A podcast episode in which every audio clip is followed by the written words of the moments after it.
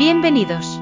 Esto es el podcast de seguridad de Azure para toda la comunidad hispanohablante, y aquí te vamos a contar noticias, casos de usos y consejos prácticos en el entorno de seguridad de la nube Azure de Microsoft. Comenzamos.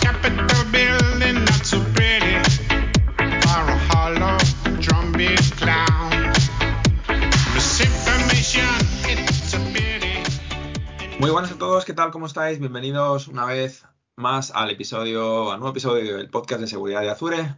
¿Qué tal, Javier, Marcelo? ¿Cómo, cómo andáis? ¿Qué tal? Buenas, ¿todo bien? Hola, David. Aquí pasando calor ya por España. sí, ¿no? Bueno, igual ya queda poco para coger vacaciones. Unos días, unos días, unas sí, semanas. Sí, sí. sí. Sí, para mí también. Unos, unas semanitas también y para final de, de julio pues estamos ya. Casi, casi.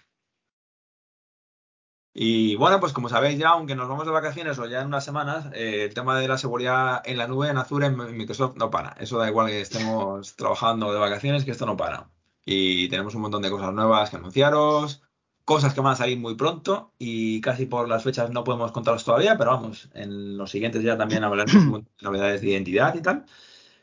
Pero bueno, aquí os vamos a contar lo que es nuevo en cuanto a Sentinel, Defender, Defender for Cloud, la parte de de identidad. Y hoy empezamos con Marcelo. ¿Qué nos cuentas, Marcelo, de la parte Sí. de, de identidad? Sí, sí, ¿qué tal? Buenas, hola de nuevo. Eh, bueno, hay varias novedades, como bien dijiste, estamos en, en época de anuncios y respetando lo, lo oficial, bueno, ya incluiremos las novedades tan ansiadas el- en el próximo, imagino. Pero igualmente como todos los meses, hay novedades, hay muchas novedades. Eh, empezando por el gran anuncio de Microsoft Entra, ¿sí? que no se trata solo de un cambio de nombre, sino que, que bueno, recientemente acabamos de, anunciar esto de Microsoft Entra, que básicamente, eh, bueno, si uno entra, valga la redundancia, si uno entra en entra.microsoft.com, podrá ver el nuevo portal, un nuevo diseño por completo, en el cual básicamente lo que estamos haciendo es agrupar eh, todo lo que es Azure Active Directory, junto con eh, Entra Permissions Management, que ya no es más CloudNox. Se me va a escapar CloudNox de vez en, cuando porque por la costumbre de tantos meses trabajando con el producto, pero, pero bueno, ya es eh, Microsoft Entra Permissions Management. Y por otro lado tenemos también Verified ID, que bueno, es, es lo, que, lo que viene a ser o, lo que era, digamos, eh, Credentials, ¿sí? Entonces, sugiero probarlo, el nuevo portal. La verdad es que que bien recibido ya por, por, bastantes clientes con los que ya estuve hablando, la, el, el, digamos lo que es eh, la experiencia de usuario muy bien, eh, justamente esto que decía, ¿no? Da esa sensación de todo centralizado, eh, todo unificado, un, una gran, uh, no queja, pero digamos, un, un, feedback bastante recurrente por parte de los, de los clientes es, era que, que teníamos múltiples portales, eh, ubicaciones para entrar a una u otra cosa. Bueno, ahora la verdad es que esto, esto la verdad es que me parece muy positivo lo que hemos hecho. A ver, no se trata solo del nombre, ¿no? Porque esa es la solución en sí, pero me parece muy, muy positivo este, este cambio y esto el, el, haber el haber centralizado todo. Después, bueno, por otra parte, lo típico de las novedades más, más relevantes, sí, porque en, un mes y, con el volumen de cambios que hay, hay muchísimas luego compartiremos como siempre, pero entre las novedades, más relevantes, además de lo que acabo de comentar, eh, tenemos eh, una public preview para lo que es Workload, workload Identities, eh, que básicamente una workload, workload Identity es una, vamos a decirlo en términos muy simples, una identidad no humana, ¿sí? Service principal o, bueno, un Workload Identity como tal. ¿Y cuál es la novedad? Eh, bueno, básicamente que por suerte ya tenemos la posibilidad de poder integrar eh, acceso condicional, Identity Protection, o sea, Conditional Access, Identity Protection. Eh, podemos configurar nuestras políticas para World Identities. ¿Qué es esto? Bueno, básicamente, o, o, para dar un ejemplo de qué es un World Identity. Bueno, un World Identity puede ser una cuenta que creamos para una aplicación, un servicio, un container, etcétera. ¿sí? En vez de usar una cuenta regular de usuario, usamos una World Identity, no gestionamos la contraseña y demás. O sea, es una cuenta como las antiguas para, para el que viene un poco del mundo on-prem, las antiguas eh, Group Managed Service Accounts que surgieron con Windows Server 2008. Bueno, ahora aquí, aquí, tenemos, aquí tenemos esto y podemos agregar seguridad gracias a esta nueva preview que nos permite, como decía, eh, configurar eh, políticas de acceso condicional o Identity Protection para, para dar más seguridad. De la mano de esto, no tanto como novedad, pero sí como algo que podemos hacer con, con Entra Permissions Management, una de las capacidades que tiene la, bueno, la solución, eh, tanto en su preview como bueno, en un futuro, es que, es, y este es un ejemplo que suelo dar también muy útil, eh, como es una solución que, que, bueno, que cubre tanto identidades humanas como no humanas, nos permite eh, crear, digamos, eh, perdón, provisionar permisos eh, bajo demanda, lo que es el just in time, básicamente, o permissions on demand, depende de la documentación, depende de lo que leamos, eh, de manera tal que, digamos, si, si tengo una World Identity para ejecutar una, una aplicación que, que, hace una ejecución, digamos, semanal, los viernes a las 10 de la noche, ¿sí? Todos los viernes. Y esa, esa, esa identity necesita eh, una serie de permisos, o un rol, ¿sí? Por ejemplo, lo, que sea, un template, porque podemos crear varios objetos diferentes en, en Entra Permissions Management. Entonces lo que podemos hacer es programarlo, básicamente programar, decir, bueno, yo quiero provisionar estos permisos para esta World Identity eh, a las 10 de la noche todos los viernes a partir de este viernes. Entonces, eh, ¿y por cuánto tiempo? Una hora, vamos a decir, ¿sí? Entonces lo que hará el servicio es provisionar esos permisos, ese rol o lo que sea que configuremos durante ese tiempo. Pasado ese tiempo se desprovisionan los, los permisos y no nos tenemos que estar preocupando por, primero, por si usamos una cuenta que no es del tipo World Identity y segundo, no nos tenemos que estar preocupando por si tenemos permisos asignados de manera permanente. A mí esto me parece súper interesante desde el punto de vista de Zero Trust y reducir la capa de ataque y demás. Eh, así que esto combinado con, con, lo que acabo de decir recién como novedad de Conditional Access y Identity Protection, me parece que cerramos un círculo muy, muy importante desde el punto de vista de seguridad. Eh, ¿Qué más tenemos por aquí de novedades? A ver, eh, que tengo mis notas. Eh, sí, la última novedad que quería comentar. Eh, tenemos la posibilidad de crear ahora grupos. Bueno, primero, hay algo que es súper, está siendo súper pedido desde hace muchísimo tiempo por, varios clientes, por muchos clientes, que es la posibilidad de tener grupos anidados o, como decimos, nested groups en, Azure Active Directory como tenemos en el mundo on-prem, sí, de toda la vida. Bueno, por diferentes cuestiones que no vamos a entrar en detalle ahora de complejidad extra y demás, o la, o la propia complejidad que esto tiene, bueno, esto es algo que se estuvo, se estuvo retrasando un poco, pero bueno, ahora tenemos también la posibilidad de crear grupos anidados usando grupos dinámicos de Azure Active Directory. ¿sí? Esa es la novedad. ¿Sí? Podemos crear grupos anidados con grupos dinámicos. El tema de poder crear grupos anidados con los grupos no dinámicos es otra historia. Luego ya veremos eh, qué hay alrededor de eso. Por ahora nos quedamos con que la novedad está asociada a grupos dinámicos. Y dije que era la última novedad, pero, pero es mentira. Hay una más, que es que también tenemos la posibilidad ahora en preview de, y esto también es algo es súper demandado, de poder sincronizar grupos eh, creados en Azure Active Directory hacia nuestro directorio on-prem, ¿sí? Que, que, bueno, es, a ver, la gente lo que está pidiendo en general es que se, se pueda sincronizar bidireccional, usuarios, grupos y demás. Bueno, ahora vamos de a poco. Eh, tenemos la posibilidad de poder sincronizar grupos hacia nuestro directorio, hacia nuestro directorio on-prem. Y bueno, para no extenderme demasiado y dejar tiempo al resto de los compañeros, eso es todo lo que quería comentar. Como siempre, compartiremos todos los links, referencias y lo dejo ahí, dejo el suspenso para, para enganchar al público. Eh, se vendrán muchas e interesantes novedades en el próximo podcast alrededor de, bueno, principalmente de Entra Permissions Management y como siempre, como todos los meses, alrededor del mundo de identidad. Así que eso es todo por mi parte. Muy bueno, Marcelo. Oye, genial me encanta toda la parte de Conditional Access, soy súper fan de, sí. eso. Me encanta. Sí. Y la posibilidad de poner ahí los service principles, no solamente los usuarios, sino también las cuentas, parece un puntito súper bueno con la parte sí. de. Eso es muy interesante el, el hecho, poder cubrir ese mundo, ¿no? Que nos quedaba ahí pendiente, que, que, que es súper importante, ¿no? Este tipo de objeto. Al final uno no sabe lo que hace. O no sabe lo que hace, quiero decir. No estás mirando día a día tus, tus uh, service principles o world identities. Entonces, nos podemos encontrar con una cuenta de estas tiene un permiso con privilegios excesivos y no lo sabemos, ¿no? Entonces, sí, sí, eh, creo que es un, un, gran acierto esto. Oye, y a modo de curiosidad, Marcelo, ¿el nombre de Entra de dónde viene? es que la verdad no sé. Creo que deriva al final de, por, por lo que escuché por ahí, que, que, que, literalmente viene de, bueno, de la palabra en castellano, ¿no? Que, pero bueno, será, escuché por ahí, pero son, son leyendas urbanas, que tiene que ver con, al final con, con esto de dar acceso, ¿no? Eh, entonces, bueno, no sé. A, la gente que no es de habla hispana le, sí que le resulta un poco raro. Sí, sí. Mejor que sea, entra y no sale directamente, ¿no? Eh, no, creo que no sería mal ahí, ¿eh? Te esperan, una, te esperan muy buenos chistes con, con clientes. Sí. entran, entra y, sí. y, Lo sé, lo sé. Muy bien. Genial, gracias Marcelo. Nada, al contrario. ¿Qué nos cuentas, Javier, por el mundo de Sentinel? ¿Qué tal? ¿Qué tal? Buenas a todos. Pues a ver, tres novedades quería contaros. Eh, publicamos hace poquito, el día 29 de junio, un post en nuestro eh, blog oficial eh, sobre temas de migración, es decir, cómo migrar de otros SIMs, eh, de otros eh, vendedores, a Microsoft Sentinel. Esto es obviamente, como podéis imaginaros, un, reto importante para las diferentes compañías que adoptan Sentinel. ¿no?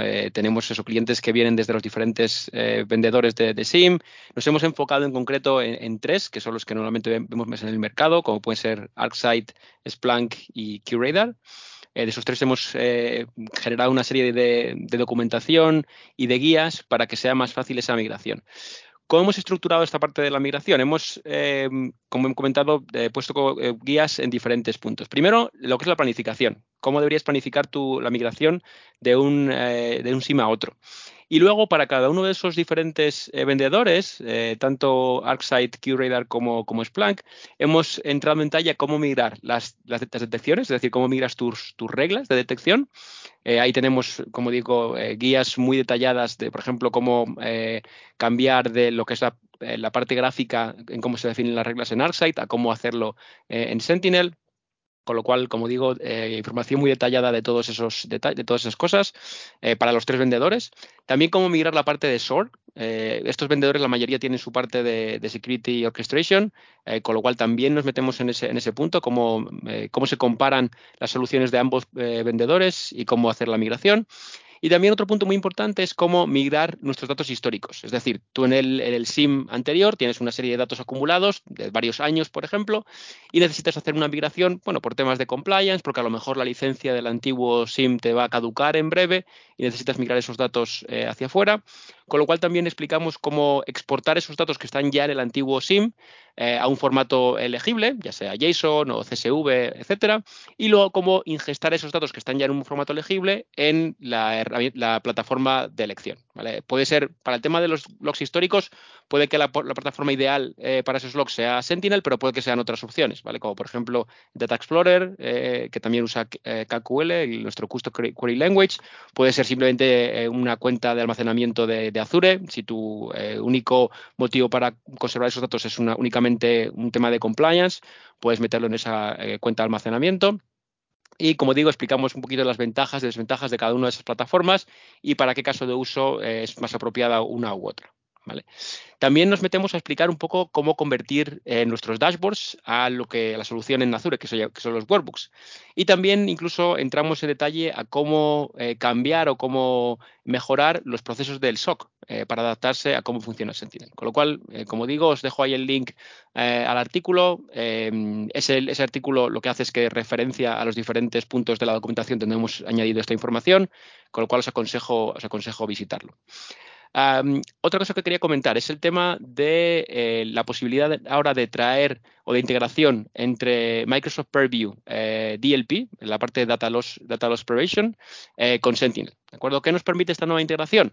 para empezar, ser capaces de ver todas las alertas de DLP en Sentinel.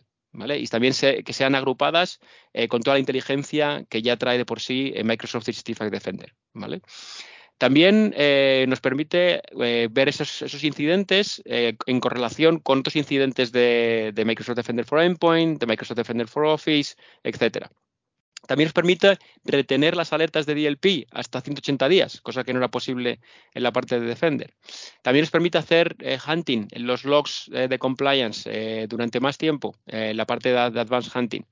Eh, y muchas otras características que nos, permite, que nos permite esta funcionalidad. Con lo cual, como digo, una nueva integración que engloba la parte de Purview Data Loss Prevention en eh, Microsoft Sentinel.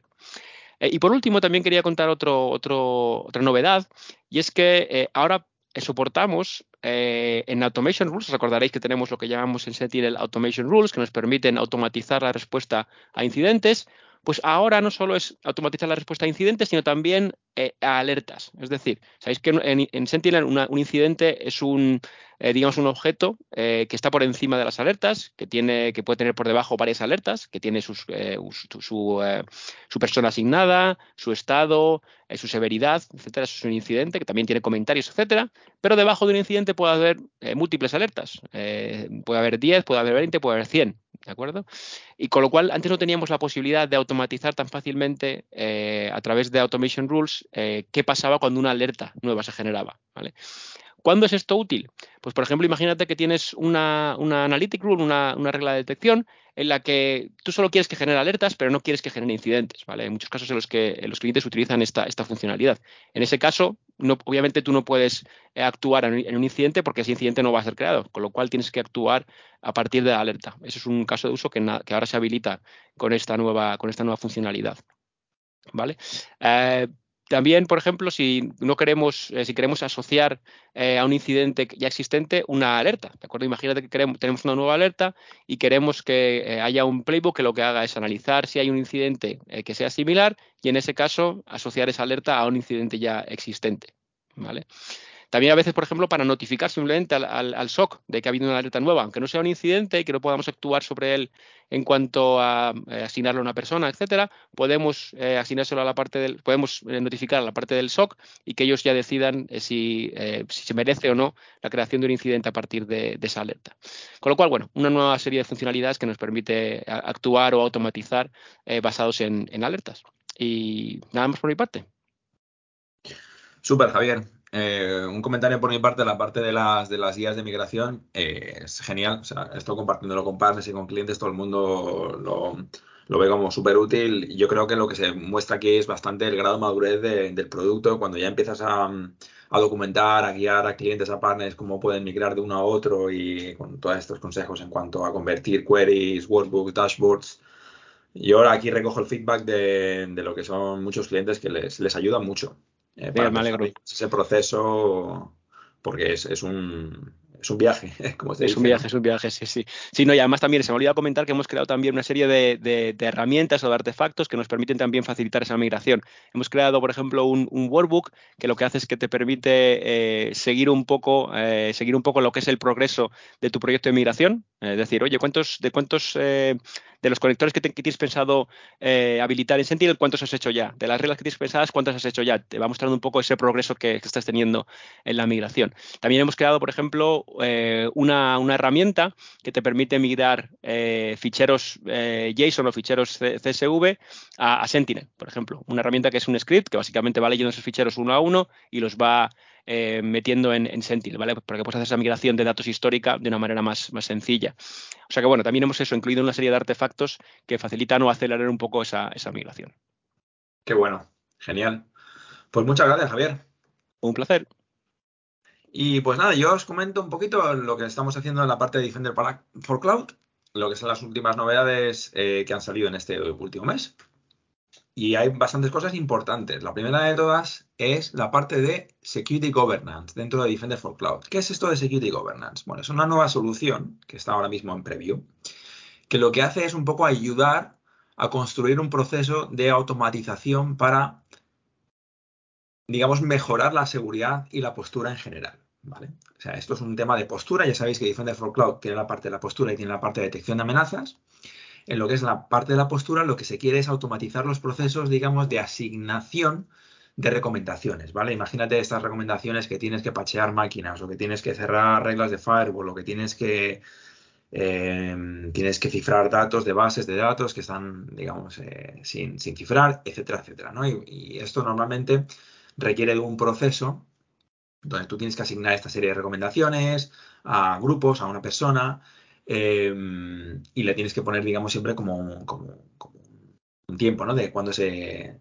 piensa que se va a arreglar este tipo de, recomendación o, de cuándo le vas a poner la mitigación. Entonces, la parte de Security Governance lo que nos está haciendo es ayudarnos creando una serie de reglas donde tú, dependiendo de la severidad de la, de la, recomendación o de la recomendación en sí, tú se la asignas a personas o a grupos, ¿no? Y lo que les estás dando es un tiempo dentro del cual tienen que mitigarlo, tienen que arreglarlo. Les das 7 días, 10 días, 2 semanas, depende un poco de cada uno de los SLAs que tengáis en cada caso. Pero digamos que durante ese tiempo lo que vamos a ver es que las recomendaciones, digamos que no han sobrepasado ese tiempo que tienen. ¿no? Entonces tú puedes filtrar, puedes poner ese tipo de esos SLAs en cuanto a la postura y el manejo de la postura. Luego también puedes también habilitar una parte que se llama el, el periodo de gracia, donde si tú esa recomendación se la asignas a una persona y le das 10 días, le dices, bien, te voy a dar también un periodo de gracia donde en esos 10 días no te voy a penalizar, no te voy a decrementar el, Secure Score, ¿vale? Que esto es un feedback que nos decían los clientes de, oye, Defender for Cloud eh, corre el siguiente assessment, se da cuenta de que hay una serie de recursos que digamos que están mal configurados desde un punto de vista de postura y me penalizas el feedback de clientes es, oye, dame un poquito de tiempo porque yo tengo que asignar estas, eh, digamos, eh, este proceso solo tengo que asignar a un equipo y esto lleva un tiempo, no es automático. Entonces aquí estamos dando esos periodos de gracia, estamos asignando recomendaciones automáticamente a personas o grupos, podemos filtrar, eh, podéis ver si están on time o si están overdue, que es como lo vais a ver en el, en la, en la, consola y es pues, bueno es la idea de Defender for Cloud en cuanto a automatizar más la postura de seguridad y, dar esos periodos de gracia que siempre nos han pedido los clientes. La segunda parte de la que quería hablar es un poco en la parte de la detección, en la parte de Workload Protection de Defender for Cloud. Como sabéis, para la parte de servidores y proteger servidores, Defender for Cloud tiene un plan que es Defender for Server, ¿no? Y hemos introducido dos planes ahora mismo, bueno, ya hace un tiempo, ¿no? El plan P1, plan P2. El plan P2 digamos, era el plan que ya existía siempre en, Defender, Defender for Server. El plan P1 es un plan nuevo que lleva ya unos meses, que digamos que tiene un nivel de descuento importante comparado con el P2, no tiene todas las mismas capacidades y, las fichos, y está muy pensado para la parte de protección del servidor on-prem, eh, básicamente, ¿no? Ese es el caso de uso. Aquí lo que estamos haciendo es integrar Defender for Cloud con el nuevo agente de Defender for Endpoint. No sé si conocéis que dentro del mundo de Defender del endpoint, hay un nuevo agente para los eh, sistemas operativos Windows antiguos, tipo 2012 y 2016, donde este nuevo agente que se le conoce en el mundo de Microsoft como el Unified Agent, que veréis en la documentación, lo que hace es darle a ese sistema operativo de Windows antiguo las mismas capacidades desde un punto de vista de EDR que para los nuevos, como por ejemplo un, Windows Server 2019 o un, o un Windows 10 o un Windows 11, ¿no? Entonces, ahora lo que estamos haciendo es que cuando tú proteges ese servidor desde Defender for Cloud, ¿vale? Para un servidor antiguo, vamos a darle también el nuevo agente para el endpoint, ¿vale? De tal forma que ahora mismo, si es un Windows Server 2019, 2016, 2012, tienes absolutamente el mismo tipo de agente, el mismo tipo de protección desde un punto de vista de, de antivirus, de antimalware y de EDR también, ¿vale? Exactamente los mismos tipos de capacidades. Eso a día de hoy no existía. A día de hoy, a través de Defender for Cloud, para proteger un servidor antiguo, Defender for Cloud lo que estaba haciendo era, digamos, habilitar el, Defender for Endpoint antiguo, que estaba basado en, el, System Center Endpoint, Protection. Ahora mismo es el nuevo Unified Agent para todo el parque de servidores Windows y también para Linux. Si estáis protegiendo un servidor Linux a través de Defender for Cloud, también vais a ver que, está unificado, ¿no? ¿Qué es lo que estamos haciendo aquí? Punto importante. Hasta ahora Defender for Cloud lo que hacía era utilizar el agente de Log Analytics o el OMS Agent, ¿vale?